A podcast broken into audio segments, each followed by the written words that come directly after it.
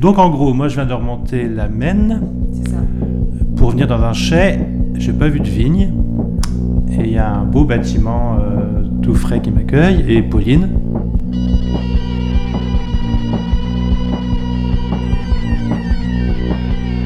Qui es-tu et que fais-tu là en fait, Pauline Qui suis-je? Oh là là, je crois qu'on peut mettre une vie à répondre à cette question.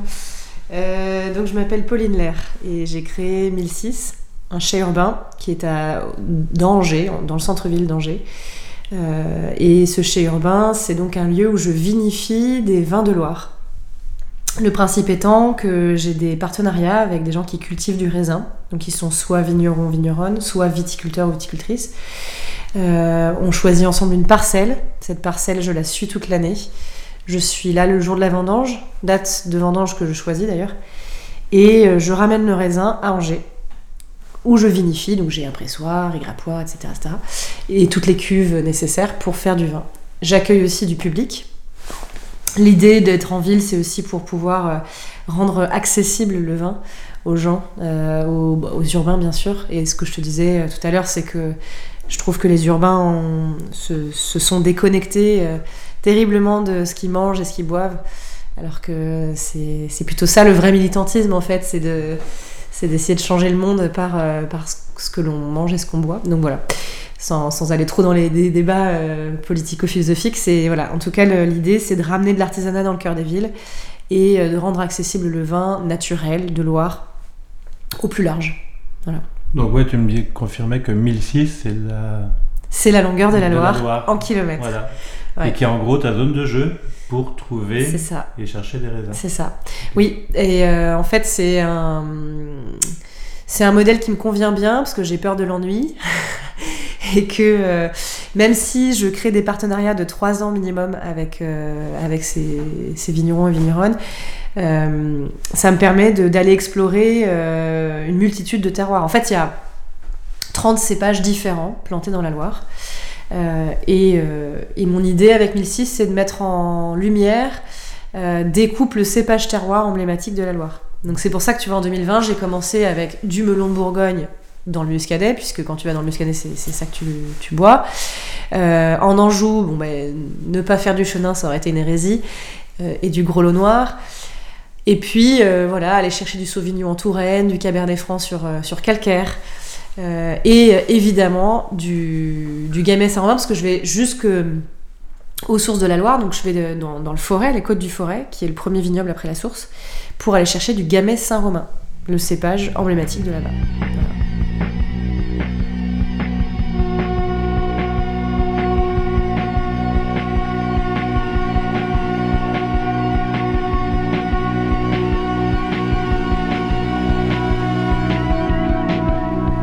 Devient vinificatrice. Alors c'est toute une histoire. Et pas vigneronne. Et pas vigneronne, ouais. Euh, la raison majeure, c'est que je, je, préfère faire du vin. C'est ma sensibilité, c'est le vin. J'ai découvert le vin à table avec euh, mon père, qui est amateur, et, euh, et en fait, c'est la dégustation du vin qui m'a paru assez magique. Euh, tout cet aspect sensoriel qui, qui, en fait me parle parce que je, je, suis quelqu'un de sensoriel, de sensible aussi bien sûr, mais très sensoriel. Euh, et, et, le vin en fait, euh, bah, me, comment dire, me fascine pour ça. Et donc euh, en fait dans mon parcours professionnel, j'ai toujours travaillé dans le vin depuis 2009. Mais j'ai d'abord eu une première phase de ma vie où c'était du, du, du, commerce, du, du marketing du vin.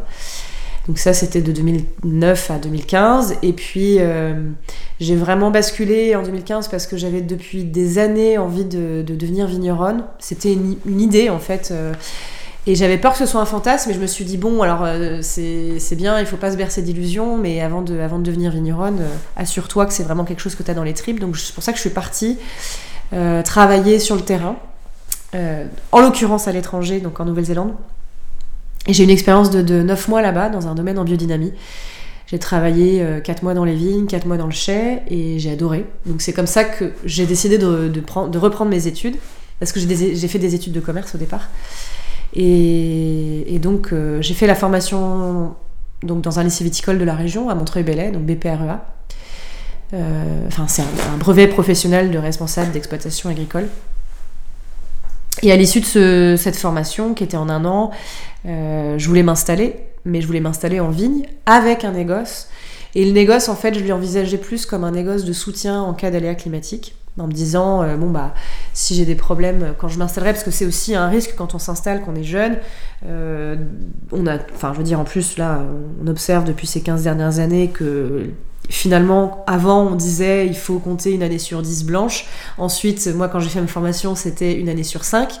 Et en réalité, là, moi, depuis que je fais du vin, euh, c'est quasiment une année sur deux où il y a du gel, euh, des problèmes de mildiou, j'en parle même pas. Donc je me disais, bon, le négoce, ça serait une façon pour moi de, de bah, d'unifier toujours le même volume avec mes vignes. Et voilà. Donc ça, c'était euh, la façon dont je pensais m'installer au départ. Et j'ai étudié la reprise de plusieurs domaines donc ça c'était fin 2017, qui n'ont pas abouti. Et puis je me suis dit, bon, avant de trouver mon domaine, peut-être que ce serait pas mal de, me faire la main, d'avoir un peu d'expérience professionnelle. Et c'est comme ça que j'ai travaillé donc, au domaine du Closal à Savenière pendant deux ans. Donc j'ai dirigé le domaine. Et, en fait, pendant cette expérience-là, donc d'une part, il y a eu des épisodes de gel où j'ai trouvé ça euh, assez terrible parce que la propriétaire avait perdu 90%, puis 70%, enfin deux années d'intervalle ça m'a fait réfléchir sur l'installation. Et puis, euh, je dirais, le premier, la première chose surtout, c'était que bah, je me suis beaucoup plus investie dans, le chai, dans les vins, dans les assemblages, dans les process en cave, euh, que, finalement dans le vignoble. Même si la question n'est pas vraiment là, jamais dans les vignes, mais je crois que je préfère encore plus faire du vin que cultiver la vigne.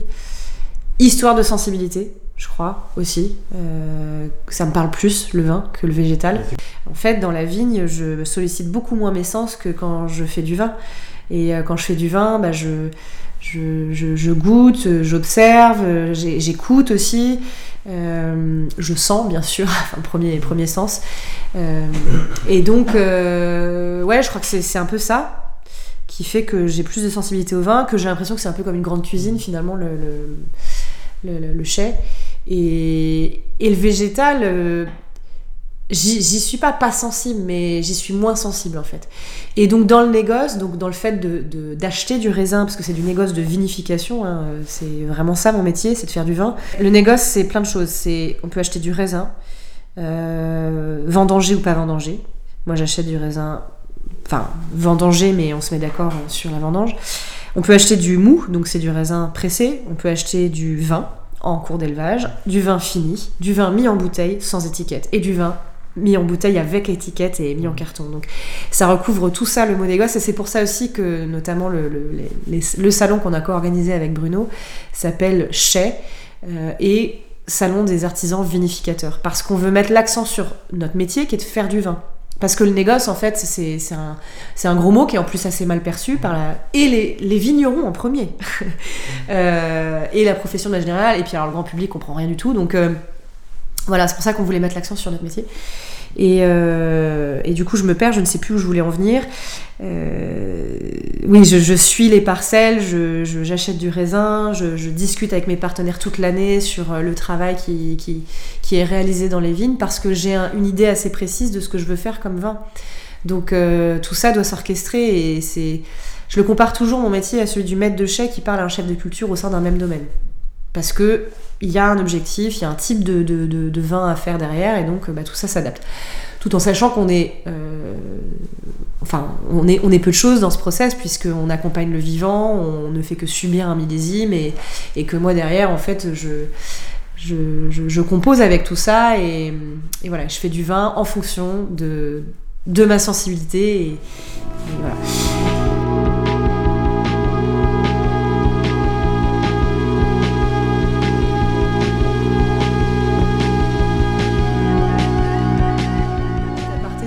Ta question du bâti. Et euh, c'est bien que tu soulèves ce sujet parce que moi, ça a été notamment parmi les, questions que je me suis posées quand j'ai su que je voulais créer un négoce de vinification, donc que j'appelais 1006. Je me suis dit, bon, bah, où est-ce que je m'installe? Et, justement, moi j'ai plein de copains qui se sont installés dans, en Anjou et qui galèrent à trouver un chai, notamment Robin Carrette, qui est un vigneron de talent, je le précise, avec qui j'ai travaillé au Closel, qui s'est installé récemment. Ben, il commence dans sa grange. Voilà. Et à terme, il faut qu'il se trouve un chai, sauf que c'est compliqué en fait. C'est presque plus facile de trouver des vignes qu'un bâtiment. Et c'est aussi pour ça que je me suis dit, bon, alors je fais un négoce, je vais galérer à trouver un chai dans le vignoble. Et le, le chez urbain, j'ai trouvé ça sympa, j'ai vu ça à l'étranger. Et donc c'est pour ça aussi que j'ai créé ce, lieu tel qu'il est et, que je cherchais un lieu avec du charme. Donc là il y a une vieille charpente, euh, tu vois, il y a, y a, du schiste apparent dans l'autre bâtiment et ça c'est ça me tenait à cœur quand même. De, puis même pour moi de travailler dans un environnement sympa quoi. Donc ça c'est parenthèse refermée. Comment on trouve du raisin dans des années compliquées? Alors comme je te le disais, hein, je, crée des partenariats et euh, ce qui se passe aussi avec mes, mes partenaires c'est que quand je les rencontre, euh, c'est un choix qui se fait sur des critères humains essentiellement. Bien sûr que je regarde les, parcelles, les terroirs, mais je considère qu'il n'y a pas de mauvais terroirs. À part vraiment si on va chercher des trucs dans les plaines euh, euh, où c'est pas très intéressant, mais à mon avis, c'est pas tellement une histoire de terroir, c'est une histoire de ce qu'on fait de ce terroir, comment c'est bossé en vigne, comment on fait les vins derrière. Donc c'est d'abord des critères humains, le choix de ses partenaires, et c'est aussi parce que ce sont des gens dont je cite le nom sur mon étiquette. C'est important pour moi parce que euh, au-delà du fait que c'est de la transparence pour les gens, c'est parce que je veux valoriser leur travail. Euh, je considère que 80% de ce qui, se passe dans la bouteille, ça se passe d'abord à la vigne, donc c'est très important pour moi de, de, dire d'où ça vient. Et, euh, et, donc, bah, je crée des rapports humains avec ces gens-là. Donc, on se tape dans la main ou on signe un contrat pour, euh, pour 3 ans. Moi, je leur donne des, volumes que je vais acheter. Et puis, on choisit une parcelle qui peut permettre d'encaisser ce volume-là. 2021, c'est une année où justement, euh, je dirais, la majorité de mes partenaires ont eu des aléas climatiques, à commencer par le gel.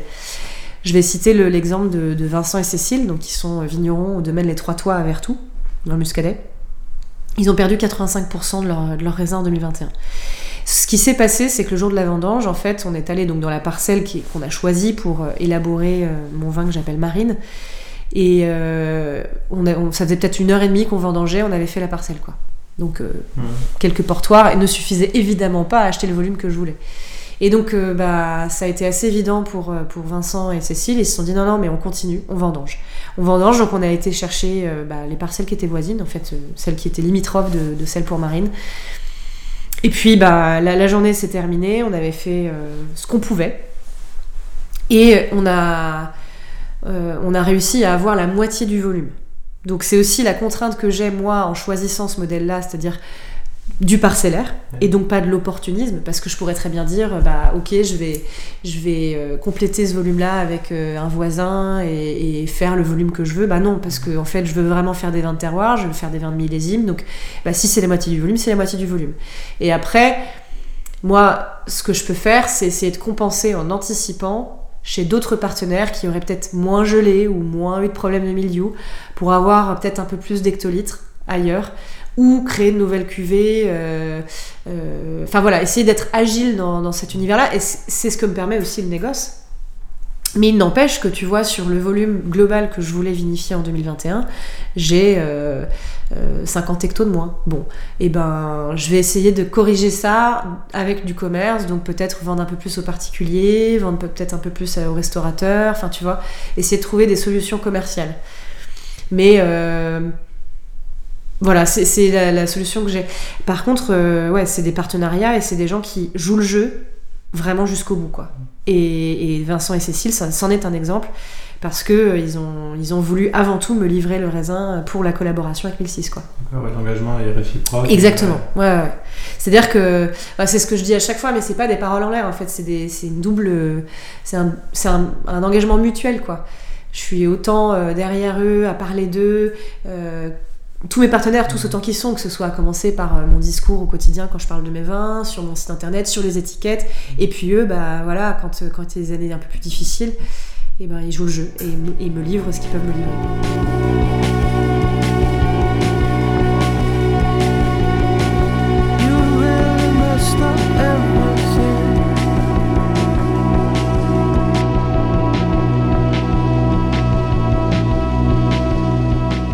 d'équilibre économique. Il y a des, dans mes partenaires des gens qui n'ont pas forcément des grandes surfaces, mais qui n'ont pas l'envie de tout commercialiser, ni tout l'envie de tout vinifier. Donc ça, ça peut être des vignerons ou des vigneronnes qui, de toute façon, dans leur modèle, intègrent une partie de vente de raisin.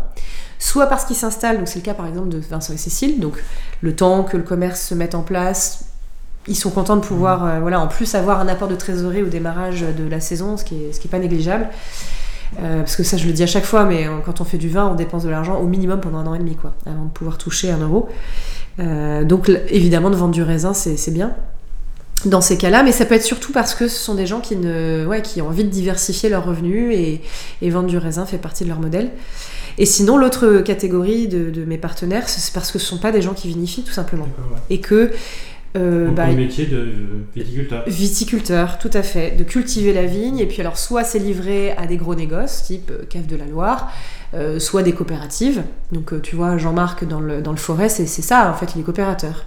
Et lui, il vinifie pas, il, il, boit pas tellement de vin. Tu vois, Philippe Potin, donc, qui est mon partenaire dans le Cher pour le Sauvignon, bah c'est pas le vin ça l'intéresse pas vraiment quoi et lui son truc c'est la vigne vraiment et, c'est dans ces cas là que moi aussi j'adore ces partenariats parce que bah, on est obligé de se parler parce que ça a une incidence incroyable en fait euh, de, tout ce qu'il va faire en vigne. Bah, je, vais, je vais avoir une incidence en cave. Donc euh, cette partie du métier, moi je la trouve passionnante parce que euh, ils sont à la fois en demande et moi je suis contente de, pouvoir apporter aussi ma vision de, la vinification. Donc c'est un, c'est un vrai partenariat quoi.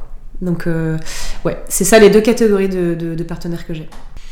et j'ai neuf partenaires différents. J'en ai fait 10 parce que aussi il y a euh, notamment deux chenins différents euh, avec Vincent et euh, pardon Vincent, Marie et Étienne qui sont frères et sœurs, qui sont viticulteurs et viticultrices euh, en Anjou. Et je bon j'aime énormément le chenin donc j'avais un peu de mal à ne pas à ne faire qu'un seul type de chenin donc c'est sur deux parcelles bien différentes. Il y a un chenin de printemps et un chenin d'élevage. Donc je fais des vins de printemps que je sors en avril avec des élevages plus courts, donc euh, qui, sont, qui sont en cuve. Des vins que je sors avec 8 mois d'élevage, donc là c'est euh, des vins, ouais, euh, pareil en élevage, pas forcément en barrique, hein, mais un peu plus long, parce que je pense que le vin le nécessite et que c'est intéressant. Et puis, et puis petit à petit, je pense que ces vins-là, je, je, les pousserai un peu en élevage. Et puis, alors là, pour le coup, des vins vraiment d'élevage de, garde, donc je vinifie en barrique. Donc du cabernet franc et du chenin blanc. Voilà. Et donc ça fait, euh, au total, ça fait... Euh, alors, euh, non, j'oublie que j'ai fait un pétillant naturel de folle blanche cette année, donc une bulle quand même. Et puis un vin de macération, donc un pinot gris de, macération avec Emmanuel Merceron, qui est le, vigneron, qui est en coteau d'Anceny. Et, et, la bulle, c'est de la folle blanche, donc mon partenaire, c'est Antoine Delaunay, qui est à Vertou. Voilà, donc ça, c'est en plus, les, les, nouveautés 2000, 2021. Et en fait, tous les ans, je vais en ajouter parce que, parce que j'ai envie d'aller explorer euh, plein, plein de terroirs, plein de cépages différents. Alors, j'irai peut-être pas jusqu'à 30 vins différents quand même. Peut-être ça, un gros du projet, c'est quoi? C'est de, de pas d'être plus large ou plus de volume ou... Les deux. un volume constant En fait, les deux. C'est-à-dire que je vais augmenter un tout petit peu les volumes de chaque vin. Mmh. Euh, mais je vais surtout créer plein de, plein de nouveaux vins et, euh, sais, d'une certaine manière, c'est ce qui me permet aussi de diluer le risque, en fait, d'avoir euh, le risque d'aléa. Mmh. Euh, plutôt que d'acheter plus gros, beaucoup plus de volume, c'est de diversifier et d'aller acheter plein, plein, de, plein de cépages différents, plein de petits volumes différents. Et euh, là, par exemple, 2022, je le dévoile en avant-première. euh, millésime 2022, ça sera, je vais faire du, du Pinot de Nice. Donc j'ai un nouveau partenaire qui s'appelle Benoît Brasilier, qui est en coteau du Vendômois. Voilà, donc on s'est rencontrés en début d'année, on a regardé euh, deux nouvelles parcelles, enfin deux parcelles, j'en choisirai une. Mais donc c'est le démarrage d'un enfin, partenariat. Euh, et, comme ça, tous les ans, tu vois, je vais ajouter. Alors, il y a un autre projet, mais je peux pas en parler parce que j'ai pas encore trouvé le, partenaire. Euh, mais tous les ans, ouais, je vais ajouter des, nouveaux, des nouveaux vins dans ma gamme.